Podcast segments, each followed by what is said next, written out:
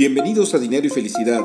Tu servidor Alberto Tobar te invita a reflexionar sobre el coaching de vida y las finanzas personales, con el único fin de que te sea útil para alcanzar tus objetivos y sueños. Sígueme en tu plataforma favorita de podcast, mándame tus comentarios y dudas. Me puedes encontrar en redes sociales con mi nombre Alberto Tobar Castro. Comenzamos. Hola, pues nuevamente eh, con ustedes en este podcast de Dinero y Felicidad.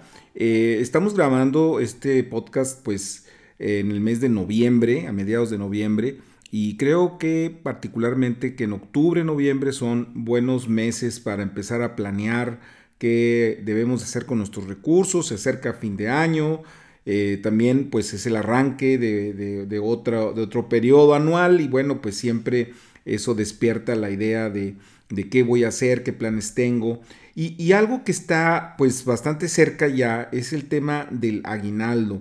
Este, y, creo que es muy importante considerarlo. Seguramente conocen ustedes a alguien, eh, probablemente ustedes mismos, eh, pues se va, el aguinaldo se va y verdaderamente uno no sabe este, a qué se destinó este, este recurso, que creo que es importante entender que, que es parte integral de nuestro sueldo, es decir, no lo estamos recibiendo en forma eh, quincenal o mensual, eh, pero es parte integral, por ley nos corresponde eh, a todos los quienes trabajamos en el sector formal, pues un aguinaldo. Y, es muy frecuente que, se vaya en, cosas que, que, ni nos dimos cuenta, muy probablemente en todo el tema este, de las fiestas de Navidad, en los regalos, Creo que este año del 2021 va a ser especial porque eh, pues sabemos que el COVID ha venido bajando.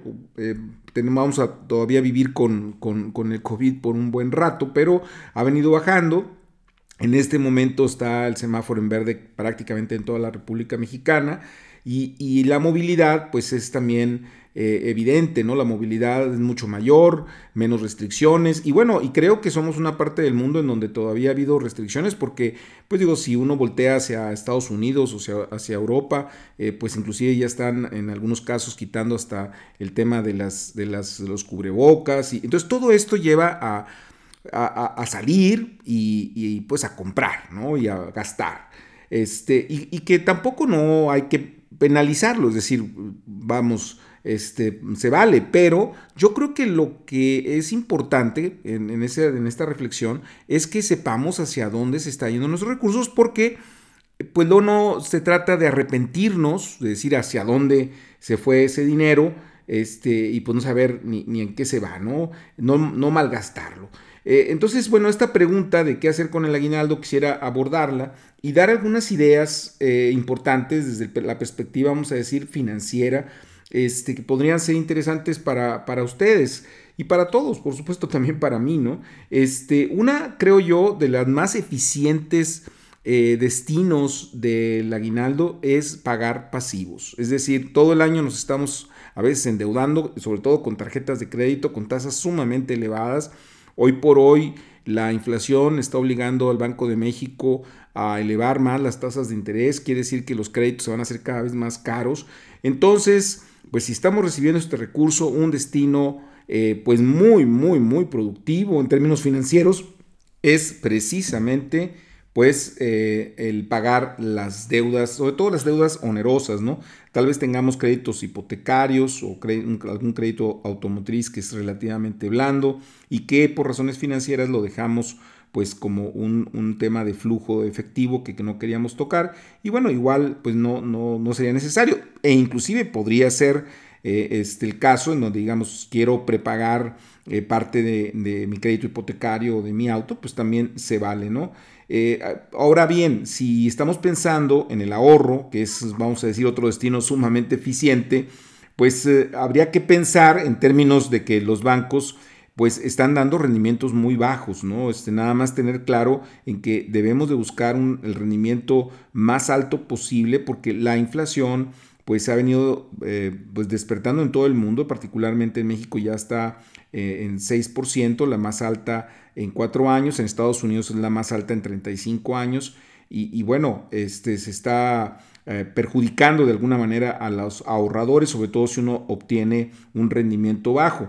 si lo que, lo que uno quiere es eh, pues tener, vamos a decir, una rentabilidad mucho mayor, bueno, habría que buscar otros mercados, claro, con riesgo, pero bueno, puede ser una forma, un destino del aguinaldo que nos lleve a experimentar pues con otras opciones como podrían ser como podría ser la bolsa de valores. Acuérdense que ya somos globales y que podemos depositar prácticamente en cualquier parte del mundo y eso nos abre una eh, enormidad de opciones de inversión. Eh, bueno, también eh, está la posibilidad, por ejemplo, de, coberturas. El COVID nos generó de alguna manera la sensibilidad de, estos eventos fortuitos en donde pues puede uno fallecer o puede uno enfermarse. Y entonces cuando uno tiene la posibilidad de, comprar un seguro eh, de vida, por ejemplo, o, un seguro de gastos médicos mayores, pues el pago del aguinaldo puede ser interesante porque se hacen los pagos en forma anual, ya uno tiene el destino del, del, dinero, cada aguinaldo, bueno, sabemos que se va al seguro, eh, y ahí hay opciones inclusive vinculadas entre, entre lo que sería la cobertura y lo que sería el ahorro. Este, porque hay, por ejemplo, seguros educacionales que uno puede, insisto, pagar con el aguinaldo y año con año. A lo mejor nos vamos a tardar 10 años en, en cubrir ese seguro, pero después de los 10 años, pues vamos a tener un ahorro significativo, ¿no? Este, entonces es una forma de cubrirnos y ahorrar al, mismo tiempo, puede ser un buen destino también. Este, y bueno, también eh, pensar en el largo plazo. Yo sé que el tema, por ejemplo, del retiro, pues para muchos jóvenes no es un tema relevante porque falta un buen rato.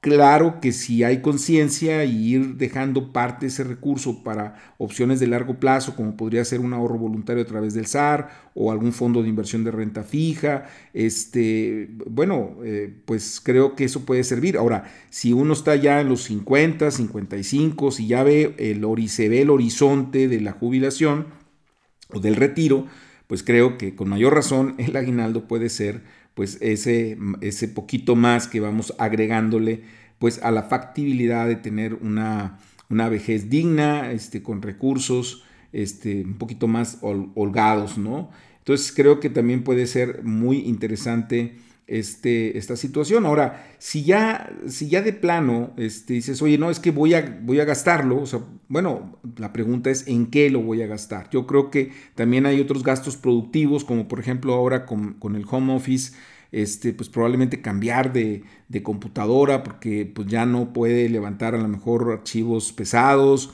este, está saturada o está muy lenta o mejorar eh, la capacidad del internet comprando un, algunos, algún ruteador, o sea, eh, ver por ejemplo también esa productividad que nos puede generar ese recurso, eh, sobre todo si somos profesionistas libres que estamos haciendo este, trabajos pues independientes, pues es, muy muy interesante esta idea de serlo productivo. Y claro, están, hay cosas que también son muy productivas, como puede ser el mantenimiento de, la, casa o, cambiar de auto, este, o sea, pensar en cosas que nos puedan servir, inclusive este, planear gastos que se van a generar, sabemos que se van a generar pronto, por ejemplo, este, si estamos uh, ya próximos a, al tema de las colegiaturas universitarias, de los hijos que pasan de secundaria a preparatoria o de preparatoria a facultad y sabemos que va a haber más gastos este, porque estamos pensando en una universidad privada, bueno,